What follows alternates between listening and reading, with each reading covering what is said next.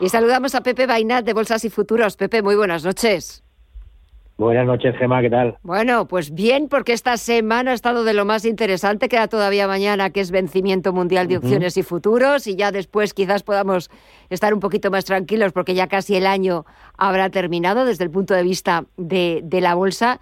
Pero no sé si hoy a Christine Lagarde, que ha, ha sido un poquito más agresiva, más hawkish, o ayer lo que dijo el señor Powell, pero los mercados no terminan de encontrar Em, de encontrarle el punto ni a la Fed ni al Banco Central Europeo. No sé si lo que estamos viendo hoy es una corrección después de las subidas de los últimos días, o tú cómo lo ves, qué dicen los gráficos.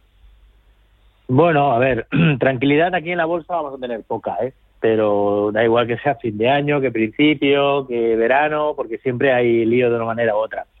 A ver, lo cierto es que nosotros llevábamos una llevábamos una buena un buen rebote ¿eh? en todos los en todos los índices que viene pues del día 13 de octubre que marcamos mínimo y a partir de ahí hemos tenido la verdad es que pues eso dos meses muy buenos dos meses de un rebote muy potente.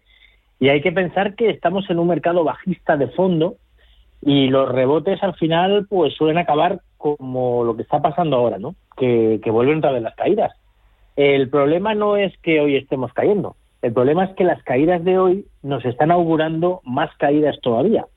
Es decir, que hoy estamos dando señales ya de agotamiento del rebote, pero es realmente la primera señal contundente que hemos tenido. Y el problema es que, bueno, pues que habían voces que decían que en el momento en el que la Fed dejara de bajar 75 puntos básicos y solo bajara 50, iba a haber ahí como un cambio de tendencia y eso iba a ser bueno para las bolsas y tal, pero bueno, también habían otras voces que dicen que, oye, que, dónde vamos, que estamos en una a las puertas de una recesión con tipos de interés altos, las empresas van a ganar menos dinero y al final lo que va a pasar es que, bueno, pues que las bolsas van a bajar porque van a reflejar el valor de las empresas que va a tener menos, ¿no?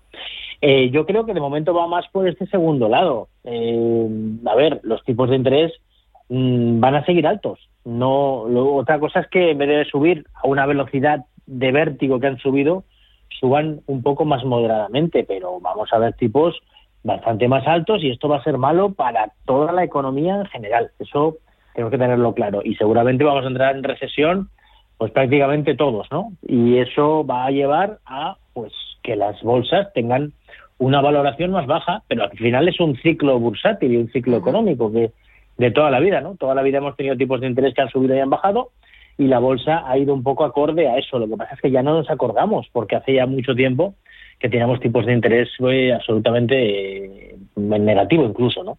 Pero bueno, yo creo que, hay que tener en cuenta que, que, en el momento, en un momento que somos bajistas de fondo y después de una subida, cuando dan señales como las de hoy, pues hay que, hay que abrir el paraguas hay que pensar que lo más normal es que continúe la corrección y depende de cómo sea esa corrección, pues veremos qué pasa, ¿no? Porque ahora realmente la subida había sido bastante buena, un poco en contra de lo que pensaba mucha gente. Si ahora esta corrección al final no es muy grave y más o menos se para en el 50% de la subida o algo así, pues posiblemente eh, veríamos de nuevo subidas y a lo mejor pues cambiaría el mercado de fondo, pero si estas caídas son realmente contundentes y volvemos a ver mínimos del último impulso, pues vamos a seguir en la tendencia bajista, que por otro lado tampoco es extraño, porque después de un SP subiendo durante 11 años, pues qué menos que tenga pues un par de años mínimo de corrección y solamente lleva uno. Eh, Hemos visto pues esa reacción de los mercados a las decisiones que han tomado los bancos centrales europeos y no a lo que han tomado o a la que han tomado ayer y hoy, sino sobre todo los mensajes que han ido dejando, que son los que pues eh, se han empezado a analizar ayer de la Reserva Federal hoy del Banco Central Europeo sobre lo que nos espera porque es un poco con esa visión a futuro de que va, como ayer escuchaba yo al presidente de la Reserva Federal, de que no era tan importante ver cuántas veces más iba a subir tipos la Reserva Federal, sino ver el resultado final que es un poco también lo que, claro. lo que hoy ha, ido anticipando Cristina Lagarde, que va a haber muchas más subidas de tipos de interés, porque la inflación, todo esto se, se, está haciendo para doblegar la inflación, para devolverla a esos niveles del 2%, pero ¿Lo estamos consiguiendo? Pero a ver, es que el tema de las bolsas también le afecta a la inflación. Es decir, cuando las bolsas suben hay un efecto riqueza y hace que la gente consuma más.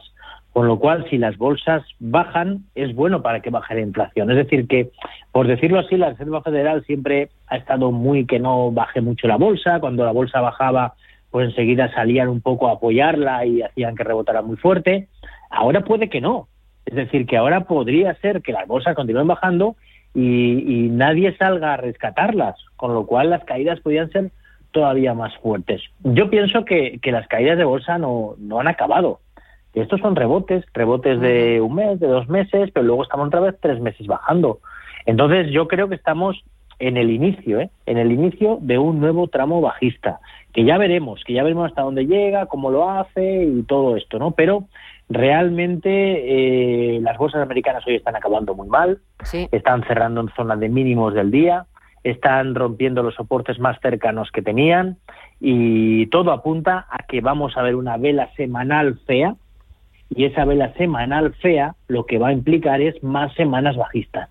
Es decir, que yo me temo que el efecto este de fin de año que todo el mundo espera, a ver si el famoso rally. suben las bolsas de cara a fin de año, el rally pues ya, ya lo hemos visto y que probablemente igual a las caídas no son demasiado fuertes hasta final de año, pero luego continúan.